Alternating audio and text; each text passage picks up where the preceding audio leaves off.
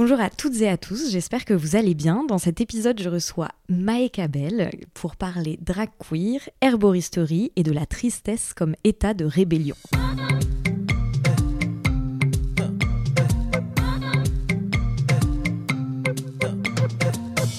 Présente est un podcast dans lequel je souhaite mettre à jour ce qui vient en amont puis en aval de l'art contemporain. Mes questions portent donc rarement sur les œuvres en elles-mêmes, mais davantage sur toutes les réflexions et les doutes qui gravitent autour de celles-ci. Car ici, je m'intéresse d'abord à la manière dont la vie de mon invité impacte son travail, puis à l'inverse, à la façon dont son travail vient impacter sa vie. Dans Présente, j'essaye de mener les conversations comme j'ai l'habitude de le faire en tant que critique d'art dans les ateliers d'artistes ou à la terrasse des cafés, sauf qu'ici nous sommes enregistrés, vous avez la possibilité de tout écouter. C'est la toute première fois euh, que nous nous rencontrons avec Maë. Euh, c'est Léonore Camus-Govorov qui m'a parlé de son travail et a souhaité l'avoir à nos côtés lors de la journée performance du 28 mai prochain dans l'exposition Un jardin qu'elles ont su garder secret, qui est le premier solo show de Léonore. Euh, je suis donc ravie d'enregistrer cet épisode puisque plus que jamais je vais découvrir et apprendre plein de choses. Maë, bonjour. Bonjour. Euh, merci d'être ici et d'avoir accepté de répondre à mes questions. Alors, je t'appelle Maë, mais le 28 mai prochain, ce sera une toute autre personne que nous allons pouvoir découvrir. Maë Cabel deviendra Rose de Bordel. Est-ce que tu peux nous présenter cet alter ego?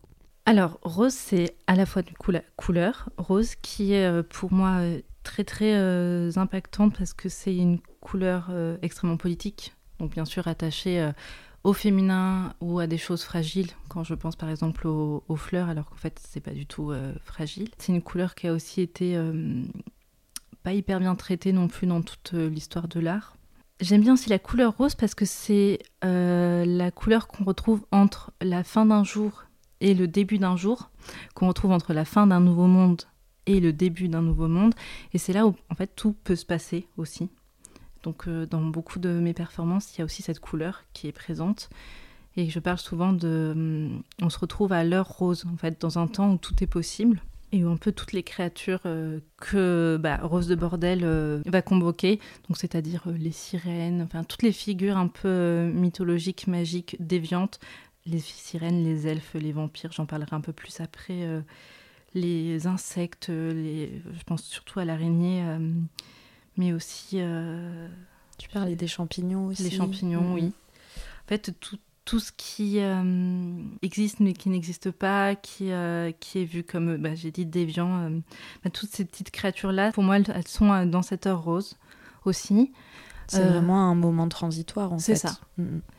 Donc le rose comme politique, enfin comme un peu manifeste politique, mais aussi la plante, la rose du coup parce que je m'intéresse aussi énormément euh, aux plantes médicinales. on y reviendra. Puis dans l'intimité, en fait, ce nom est ce nom est arrivé pour plusieurs choses, mais euh, dans l'intimité, c'était aussi la couleur préférée de ma grand-mère.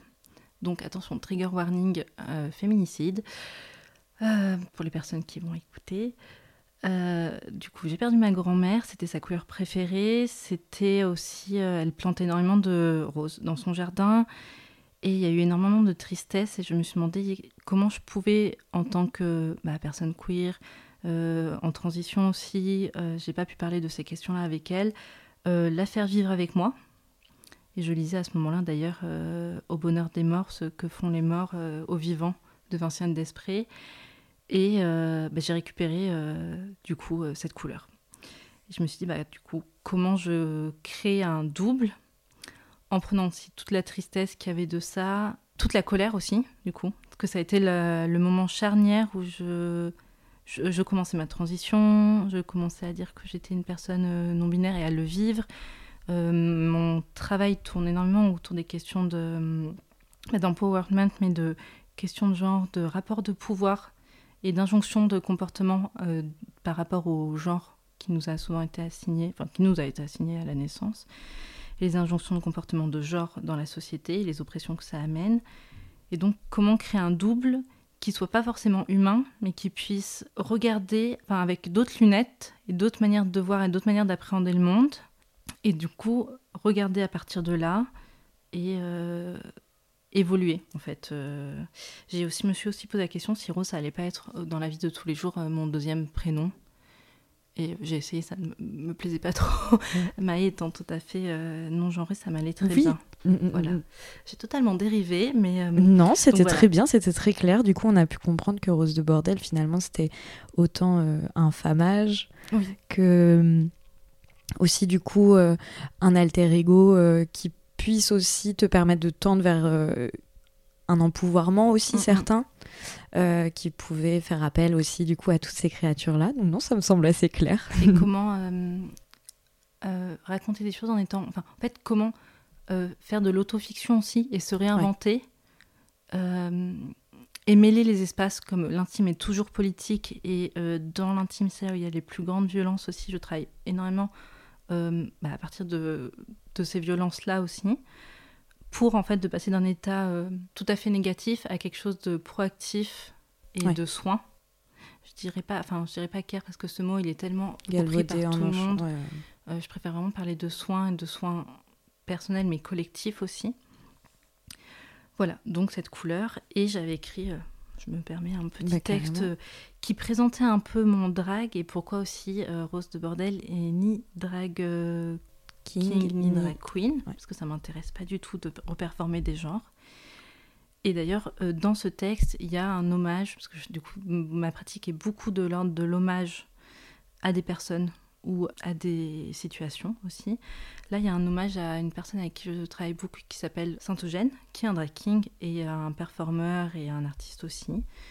Donc, je vous expliquerai pourquoi j'ai emprunté une de ses phrases euh, sur lesquelles il théorise beaucoup. Je dis faire du drag, mais c'est plutôt mon drag qui me fait. Depuis mon drag, on repousse les limites, et elle nous surprend à chaque fois qu'on le, la laisse s'exprimer. Depuis mon drag, on expérimente la narration par le striptease. Donc ça, c'est euh, la théorisation de, Saint-Eugène. Striptease, euh, c'est pas l'idée, c'est d'enlever des couches et euh, aussi, aussi rajouter des couches ou enlever des couches de narration. Depuis mon drag, on performe tous les genres, ou plutôt on en invente d'autres. Mon drag n'a rien à voir ni de près ni de loin avec le régime binaire. Depuis mon drag, c'est la fluctuance, c'est l'extravagance, c'est flamboyant. Mon drag est belle, beau, parfois bello. C'est pas moi qui l'invente, ce sont les spectateuristes. Moche aussi, mais monstrueuse et tordue. Mon drag n'a que faire de ce que l'on pense d'elle. Depuis mon drag, on voit en couleur, mon drag est caméléon dans le prisme du rose. Depuis mon drag, on joue à faire des allers-retours euh, de l'autre côté du miroir, au passage déformer le reflet de la société hétéro-patriarcapitaliste. Depuis mon drag, on arbore les blessures, on ne les cache plus. On s'aime, on est amoureux. Bon, ça, ce n'est plus d'actualité non plus. D'une autre drag euh, rencontrée un soir, drag queer aime drag queen. Ça ne donne pas ce qu'on appelle en fait souvent dans le, dans le drag show les house, donc les maisons. Mon drag n'est pas là pour recréer ni une famille, ni gérer une maison. Mon drag n'est pour aucune hiérarchie. Depuis mon drag, on fait basculer les rôles, on tente la communauté. Ça donne une grande fête, des alliés et des paillettes, et aussi beaucoup de roses toujours. Pas une house, mais une housse. Donc la housse à bordel, où on met plein de choses dedans, espace de repli stratégique, on peut y mettre tout ce qu'on désire. La seule règle sera inventée à chaque fois. Rose de bordel et mon drag, enchanté. Enchanté. voilà. C'était ça, c'était écrit euh, en 2020. Euh, ouais. Et euh, du coup, ça me fait penser à pourquoi euh, j'ai mélangé du drag avec ma, ma, pratique performative, j'aime plutôt dire d'ailleurs performancielle. Mhm. Parce que le drag, c'est vu souvent les pratiques de drag comme des choses à la marge qui n'ont pas à rentrer dans l'art contemporain, parce que potentiellement aussi trop politique ou trop premier degré que ce soit pour mes performances et pour les performances qui sont pas tout à fait dans le monde de l'art contemporain, si je puis dire. Donc les performances de drag plutôt dans des drag shows. J'en fais pas énormément parce que je suis extrêmement perfectionniste entre penser à un maquillage, les costumes, que ce soit écologique, que, que j'achète pas de costumes, je fais tout de A à Z euh, et euh, je fais pas que du lip sync. L'idée c'est vraiment d'avoir une narration aussi et, euh, donc on a, et souvent aussi d'être en, duo. Mhm. Donc je vous parlais de Saint-Eugène, mais euh, il m'avait invité plusieurs fois pour qu'on fasse des performances ensemble. Mais la, drag queen que j'aimais aussi avant, avec qui je relationnais il y a quelques temps, euh, on a, c'était toujours dans cette idée de vraiment raconter une fiction et dans des fictions qui sont réparatrices aussi, toujours. Par exemple, quand il y avait eu le mouvement des Gilets jaunes, on avait fait une performance à la fois pour un drag show, mais à la fois dans des manifestations entre une drag queen qui était une gilet jaune et euh, moi qui était un rond-point avec plein de fleurs. voilà, en faisant toute une donc Ça vient vraiment euh, habiter le réel en plus. c'est vraiment ce que tu expliques aussi, j'ai la sensation, c'est que en fait, euh, euh, ça va plus uniquement être une performance en marge un soir, voilà, où là on va décider de transgresser le quotidien, mais finalement, au contraire, ça, ça s'inscrit de manière dans le réel et dans le quotidien. C'est ça, là on nous y attend pas forcément aussi, c'est comment prendre place là où on n'est pas censé avoir de la place en mm. tant que... Ah, clairement en manif, euh, gilet jaune, euh, a priori euh, on s'y attendait pas forcément. Oui. mais aussi même dans, le, dans les milieux d'art contemporain en tant que personne queer, non-binaire, ou amener des récits où on nous y attend pas forcément. Ça marche pas mm, tout mm. le temps, hein. souvent le nombre de dossiers où on n'est pas pris parce que c'est trop militant. Je je sais pas trop ce que ça veut dire militant parce que j'ai pas le luxe. Enfin, j'aimerais bien raconter d'autres choses que des. Enfin, de pas partir de choses forcément négatives à chaque fois et de questions de deuil et de, et, de questions de tristesse. Ou j'en reparlerai un peu plus tard, mais aussi euh, je travaille énormément avec les plantes sur les questions de soins de son corps, mais comme euh, Léo euh, sur les questions d'avortement aussi. Hmm. Donc j'ai beaucoup bossé là-dessus aussi. Mais en fait, sur tout, ce qui est un peu tabou et qui dérange un peu au final. J'aimerais bien parler de pas avoir, parlé de ça, mais. Euh, mais ce serait un luxe que de. Voilà. On sait bien que s'il y a uniquement les personnes privilégiées qui peuvent avoir ce luxe-là de de mm. pas aborder euh, ces questions-là. Dès lors que tu le vis dans ta chair et que, évidemment, que tu en parles, ça devient une nécessité, quoi. Mm, mm. Et est-ce que, du coup, maintenant qu'on a un peu plus euh, rencontré Rose de Bordel euh, et Maë également, euh, Maë Rose, du coup, ou Rose Maë? Rose Maë. Rose Maë, je me disais c'est plus joli en plus. Rose Maë, ça sonne mieux. Rose Maë, du coup. Est-ce que tu peux nous expliquer ce que tu comptes présenter lors de la performance du 28 mai prochain, du coup, dans l'exposition de Léo? Alors, euh, ça sera une performance qui est réactivée depuis un an plusieurs fois, toujours en évolution d'ailleurs, évolutive, qui s'appelle euh, bah, Sadness is Rebellion, qui est euh, une sorte de deuil collectif, une proposition de soins de deuil collectif où, du coup, Rose va utiliser la figure euh, du coup des fées et des elfes comme figure qui peut euh, supporter en fait les tristesses et les deuils des spectatrices et euh, du coup d'amener un, un espace-temps où on va essayer de se recueillir ensemble. Même si les personnes ne savent pas que ça va être ça la performance au début. Donc c'est un toujours aussi dans cette un peu esthétique du drag c'est plein de morceaux de musique pop recueilli euh, de plein de personnes. J'avais fait une demande de mes proches, mais pas que de mes proches, euh, toute musique qui leur rappelle en fait des moments de grande tristesse, de deuil, de rupture, toutes les musiques tristes en fait qui peuvent permettre de se remettre dans un état d'empathie cathartique aussi, aussi à plein d'endroits. Enfin, quel plaisir aussi de se mm. de prendre le temps d'être triste aussi. C'est ça. Donc je reviens à la performance. Donc c'est une création d'une ambiance du coup pour essayer de se recueillir ensemble avec euh, une voix off au début un peu étrange entre une voix très euh, grave euh, alien, on ne sait pas trop d'où ça d'où elle sort qui dit qu'elle est là pour ça pour recueillir les souhaits et les malheurs des gens qui parle aussi de plantes, de miel parce que j'utilise aussi beaucoup le miel dans mes performances que d'ailleurs je recueille moi-même. J'ai travaillé oh. avec un apiculteur.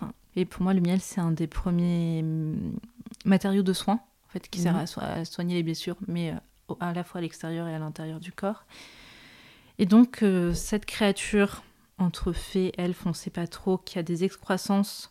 En fait, c'est euh, Rose a tout un costume tatoué avec des plantes couleur chair et des grandes ailes avec plein de tatouages dessus. Donc, on ne sait plus où est la peau, où est le tissu voilà, une créature un peu étrange, qui va venir euh, s'enduire euh, du coup sur toutes ces musiques euh, tout le corps de miel, comme une sorte de colle en gros, et les spectatrices vont pouvoir après déposer des fleurs séchées, recueillies au préalable, et du coup, dans cette idée de venir déposer ses, peines aussi. Et ce qui m'intéresse aussi, c'est euh, le titre de cette performance, Sadness is Rebellion. C'est que en fait, tu expliques dès ton titre, euh, et je trouve ça passionnant, que la, tristesse, en fait, peut être un état de rébellion. Euh, j'ai l'impression qu'il y, y, a presque une volonté de déconstruire un petit peu ce modèle d'apicratie, etc. Qu'est-ce que tu peux ah, raconter là-dessus? ah, C'est une injonction extrêmement capitaliste aussi d'être toujours dans la joie et... Euh, et c'est presque un peu aussi le, le, déni de dans quelle situation sociale, écologique on se trouve en ce moment où on ne veut pas être en face euh, des angoisses, euh, de la tristesse, du deuil, de... ou, même l'injonction au deuil, c'est faut faire son deuil et passer à autre chose. Et puis faire son deuil d'une certaine manière, c'est-à-dire qu'il faut pleurer l'énervement, par exemple, ça, ne, ça, ne, peut pas exister dans un deuil, enfin on va pas le comprendre. C'est enfin ou la colère, ou en fait des, comme des émotions qui sont mal vues de mm. mettre en avant, euh, mal vues aussi de de, vivre et qu'on peut les vivre euh, ensemble. Oui, de manière communautaire aussi. Et qu'elles sont euh, génératrices de sens et de réénergisantes aussi. Complètement. Mm, mm. Voilà, et que de toujours vouloir aussi être dans une course, de faire énormément de choses, de pas avoir le temps de se retrouver et de, je dirais pas faire son deuil, mais de accepter de passer des moments de tristesse mm, mm, ensemble et mm. d'accueillir ces moments-là. Cette tristesse-là. C'est quelque chose moi qui me pose beaucoup de questions et j'ai jamais été autant euh, dans la création et dans le faire que lorsque j'étais aussi dans la tristesse. Enfin, c'est un moteur qui est très présent chez moi, mais chez beaucoup de personnes aussi qui vivent des oppressions aussi, ou pas que. Enfin, je pense que ça touche tout le monde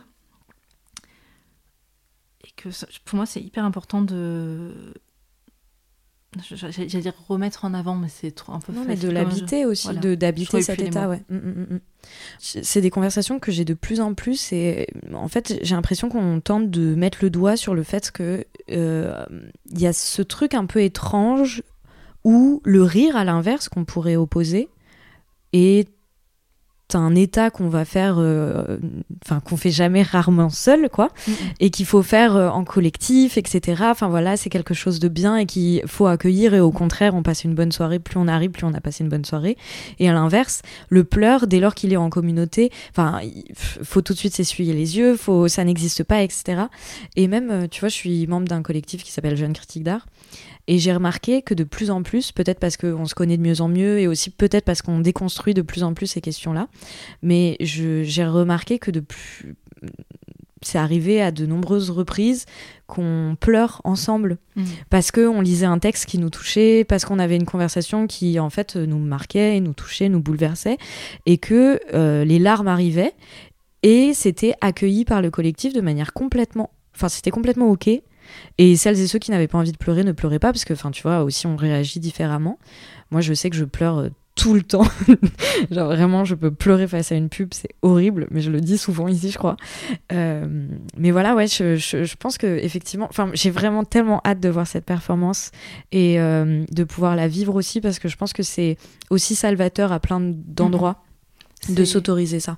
J'ai énormément de mal à la qu'on me demande d'en parler parce que ça ça se joue au, niveau de remettre aussi l'affect euh, en avant dans les pratiques d'art contemporain, mais tout, c'est remettre l'affect en avant, remettre aussi euh, la place de la vulnérabilité aussi.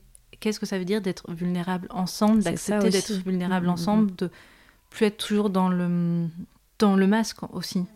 Et c'est aussi hyper intéressant parce que le, le, le drag, c'est des masques. Oui, c'est ce que j'allais dire. C'est drôle parce que de cette. Mais c'est là où, en mm. fait, Rose est une figure hyper empouvoirante parce que son masque aussi te permet de faire tomber tous les autres. Mm. C'est ça qui est trop bien. C'est que. Et c'est là où on trouve sa puissance et la, la, la vulnérabilité dans sa puissance. C'est vraiment de se rendre compte que cette figure, voilà, va nous retirer tous nos masques et je sens que ça va être un très beau moment. Et du coup, c'est pas plus mal que tu. pas trop. Voilà, ça me va très bien parce que du coup, ça obligera les gens à venir la voir et jeter ses fleurs. Alors d'ailleurs, c'est assez euh, drôle. Enfin, drôle, c'est pas le terme, mais moi, je pleure jamais, par exemple. Enfin, d'où. Euh, quand j'ai pris de la testostérone dans ma vie, depuis, j'arrive plus à pleurer. Et c'est très très frustrant. Et du coup, ça reste à l'intérieur. Et c'est très. Euh, et moi, j'arrive pas à pleurer. Et de voir des gens pleurer, ça me soulage aussi de me dire bon, en fait, euh, on peut partager autrement. Voilà, c'est encore. C'est toujours des questions de dommage. Avec soit on a les clés, soit on n'a pas les clés. il y a aussi beaucoup ça. C'est je, sais que le mot communauté est très mal vu en ce moment, mais moi je ah l'assume totalement. Absolument, grand remplaçons-les, allez-y. mais euh, la, la, communauté euh, TPG, transpédéguine, mm. euh, queer, LGBTQIA+, avec le... Moi, je n'ai pas vécu le début de la période SIDA, mais cette question de deuil aussi, c'est ça nous suit, mm, mm. et ça nous suit toujours. Et, ah oui, et aussi, je ne l'ai pas dit, mais Rose aussi, en hommage euh, aussi à Elisabeth Lebovici qui a écrit ce que le sida m'a fait et son livre avec cette couleur rose papier toilette, j'adore.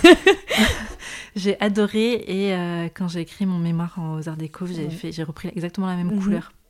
Pour mon pour mon mémoire parce qu'elle était venue euh, deux ans avant présenter son, ou un an avant présenter son livre. Et et et en fait aussi de quelle lignée d'artistes on, se, enfin, de, qui je suis un peu la généalogie, voilà. Euh, ce qui est hyper importante aussi dans toutes ces luttes-là, parce qu'on a la sensation qu'elle pop comme ça euh, tous les 20 mm. ans, alors que loin de là, le chemin a déjà été parcouru, simplement on essaye de l'étouffer. Donc c'est très important de construire cette généalogie. Mm, mm, et là, et de l'hommage aussi, je l'ai pas, je l'avais pas. Là, c'est en y réfléchissant, mm-hmm. mais euh, les artistes queer, les lesbiennes surtout beaucoup ont énormément de rapport à l'hommage dans leur mm. pratique. Et si je dois être légatrice de, de ça, c'est par là que ça se trouve en tout cas. D'accord. Voilà. et le rose est déjà très présent un peu partout. Mais franchement, j'ai tellement hâte. J'ai tellement hâte de voir cette performance. On va bifurquer un petit peu. Euh, sur euh, tes études.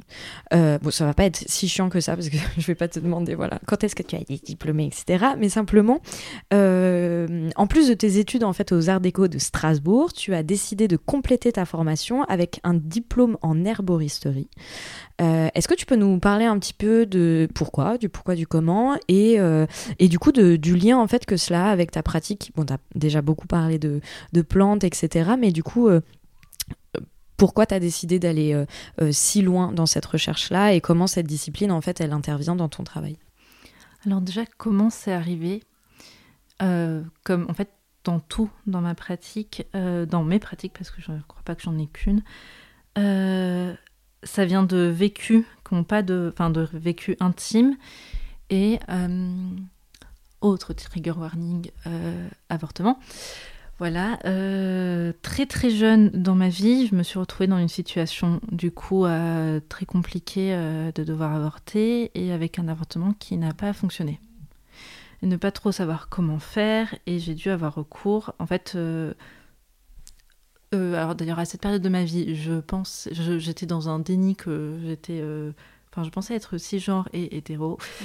Et j'ai rencontré des super euh, herboristes euh, féministes qui se définissaient en tant que sorcières et qui m'ont un peu aidé sur ces questions-là. Voilà, du coup, euh, les plantes sont entrées en partie dans ma vie comme ça. Donc assez tôt finalement.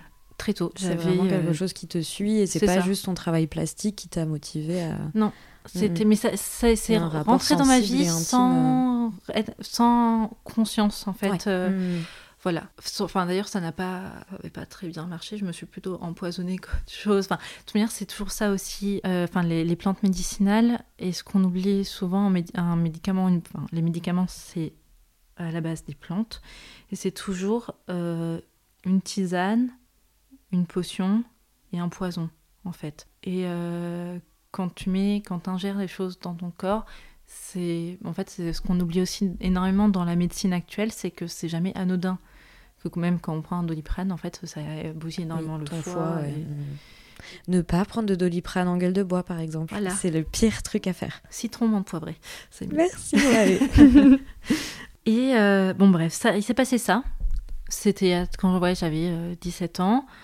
Euh, c'est resté un peu dans la pénon. Et c'est vraiment ressorti aussi bah, quand j'ai perdu ma grand-mère et, et qu'il y avait énormément de colère. Ça fait vraiment le tournant de ok, quels sont mes outils pour m'en sortir Qu'est-ce que je veux plus accepter Quelle histoire aussi j'ai envie de raconter Qu'est-ce qui est invisibilisé et comment on peut, comme je disais tout à l'heure, prendre place en fait sans forcément demander l'autorisation, quoi. Et puis c'est des savoirs aussi, moi ce qui m'intéresse énormément, c'est des savoirs oraux. Euh, passer de euh, femmes, personnes sexisées, euh, bah, des personnes qui se définissent en tant que sorcières, mais c'est des savoirs qu'on a depuis le Moyen Âge aussi et qu'on qu'on empêche d'être propagés parce que parce qu'ils sont puissants et dangereux et qui permettent de se libérer de bah, de joutes d'un système qui est bah, qui tue en fait au final. C'est aussi tristement mais simple que ça. Et voilà, donc c'est euh, regarder comment fonctionnent les plantes, apprendre d'elles, les champignons aussi énormément. Qui, moi j'adore les champignons parce que c'est. J'ai cru comprendre. ni une plante ni un animal. Ouais. Enfin, si je devais, d'ailleurs, dans la collective, on a fait des créatures qui nous représentent, qui représentent toutes les personnes qui gravitent autour de notre recherche et de nos travaux.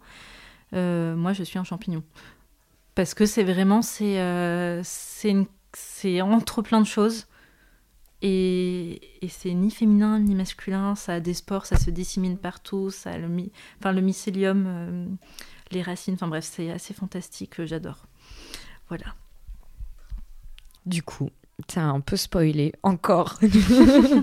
T'as un peu spoilé le fait que tu avais un collectif, que tu étais membre d'un collectif qui s'appelle Aquilea.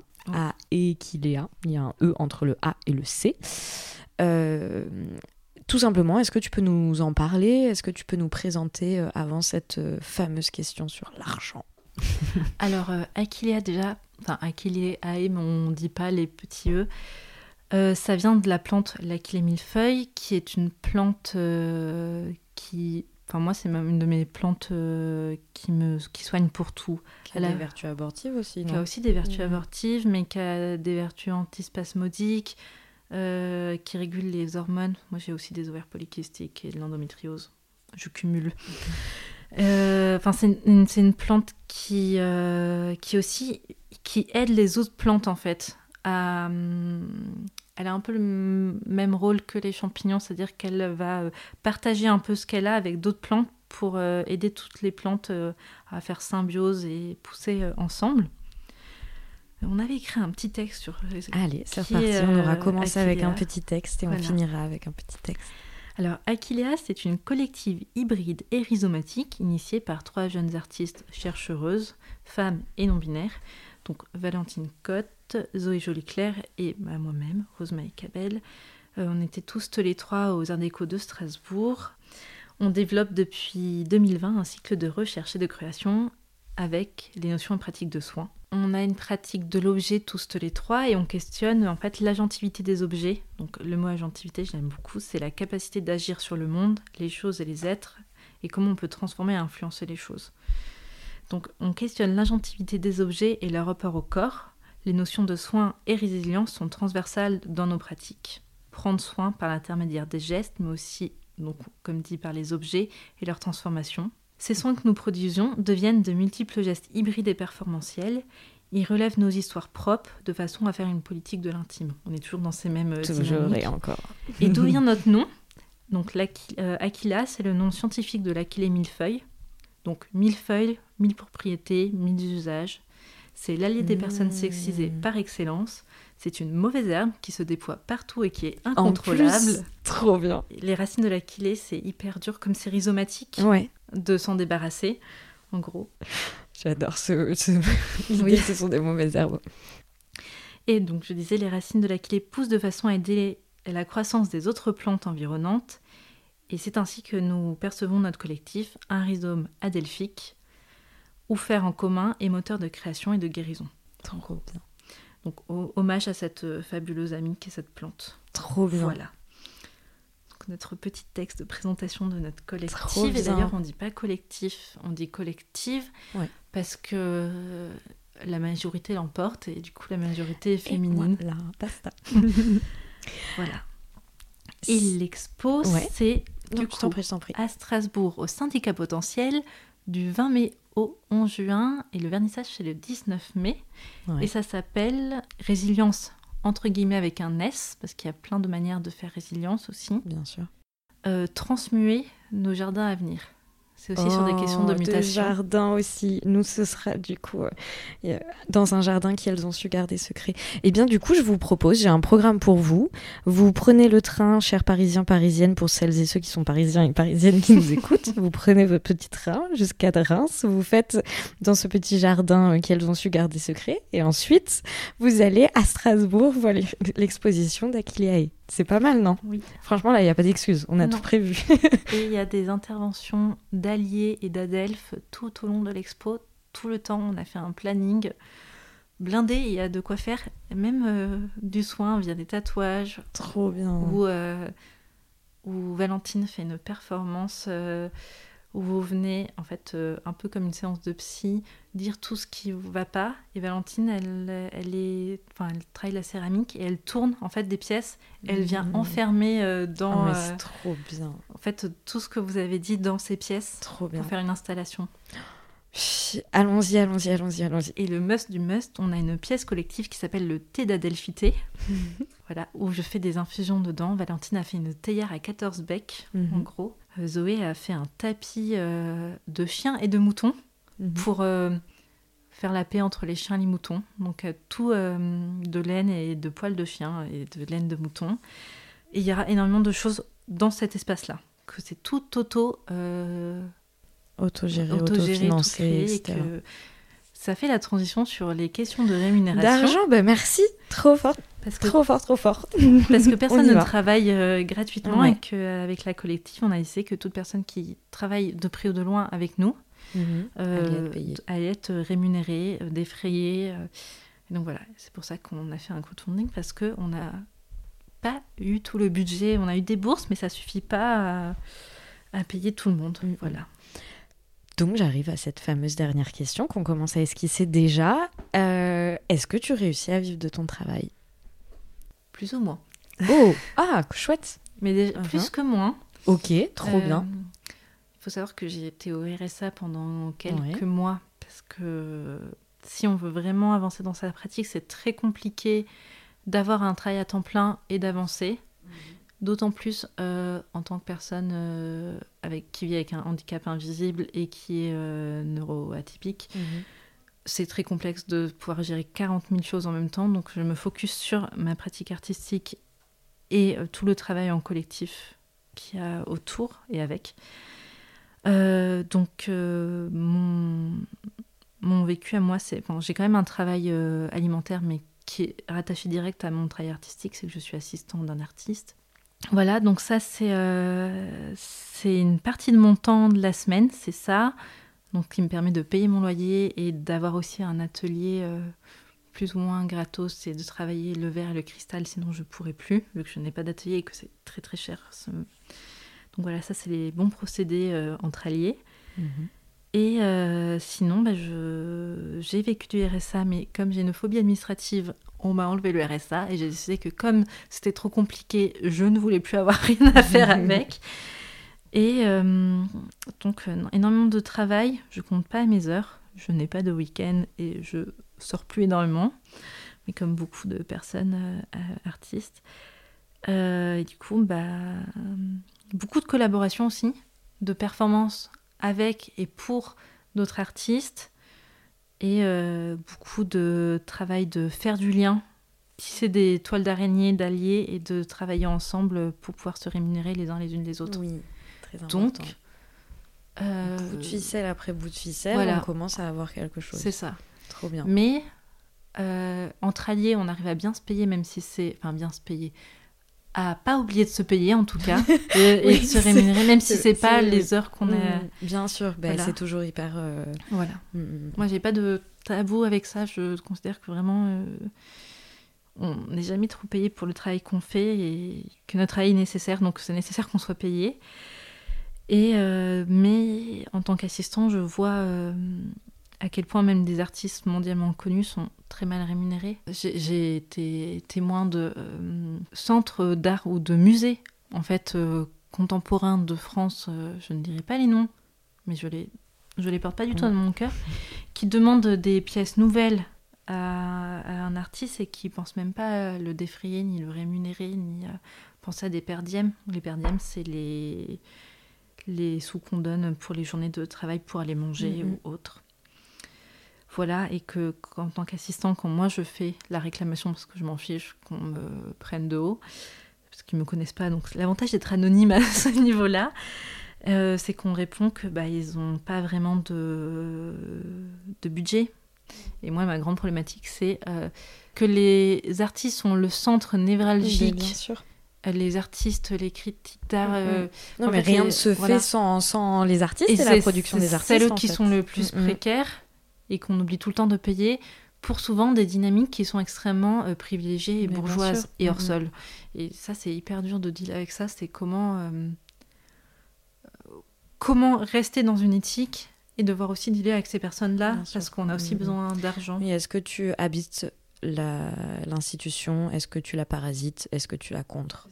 C'est des questionnements que j'ai beaucoup en ce moment. Moi, je suis très pour euh, l'habiter, et... mais la détourner. Et la parasiter et, euh, depuis l'intérieur. Mm, mm. C'est pas malhonnête de se dire que, ok, on accepte des choses, et c'est et des personnes disent mais non mais euh, si t'es euh, contre ça je fais, oui bon d'un moment faut aussi oui mais c'est euh, aussi une vision complètement bourgeoise parce qu'en général les personnes qui vont dire non mais attends l'art on n'a pas besoin d'argent pour ça ou non mais c'est pas ok de machin c'est que t'as aussi le privilège de pouvoir trouver à bouffer ailleurs tu vois. Mm, mm. donc c'est ça aussi qui est compliqué enfin voilà bah, on devant notre porte avant quoi. Voilà mais du coup les petites institutions les collectifs d'artistes ou de curateuristes ou de critiques d'art, euh, c'est un peu l'avenir, je pense. Et parce que c'est les seuls endroits où on est, où entre, on se respecte, où on essaye de se respecter, de mmh. s'écouter. Voilà. Se constituer en euh, des, alliés, des amis et, et travailler ensemble, il n'y a pas le choix, quoi, si on veut y arriver. Et c'est possible d'y arriver comme ça. Mais complètement. mais c'est fou parce que tu en parles. Mais tu deviens riche humainement, quoi. Oui, et puis en plus, euh, oui, c'est ça. Et puis tu préserves ta santé mentale, etc., etc. Enfin, il y a tout ça aussi, quoi.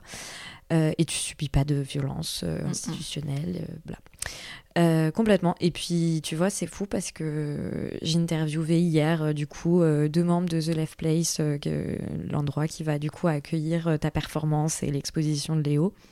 Et pareil, enfin, tu vois, ils m'ont contacté. Euh, quand elles m'ont contacté, il y avait de tout de suite, elles m'ont parlé d'argent et une somme qui était euh, bah, à la hauteur de, de ce qu'elles peuvent faire, mais qui était présente là où en fait euh, d'autres lieux vont même pas se poser la question.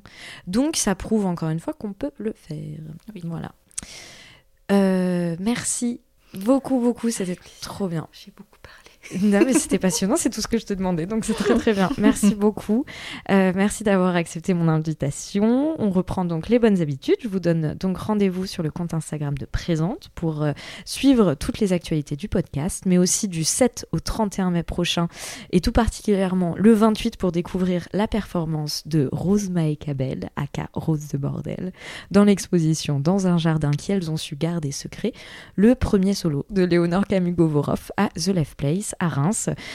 Est-ce que tu veux bien redonner les dates de votre exposition à Strasbourg? Ça sera du 20 euh, mai au 11 juin au Syndicat Potentiel, qui est un lieu qu'il faut vraiment suivre aussi et voir tout ce qui se passe toute l'année. Et il y a des performances, des conférences. Euh, ça va je vous spoil pas tout, mm, mm, mais vous pouvez aller voir, voir. sur, euh, merci beaucoup. Un grand merci à, à, David Walters pour le générique. Je vous dis à dans deux semaines, mais d'ici là, prenez soin de vous et je vous embrasse.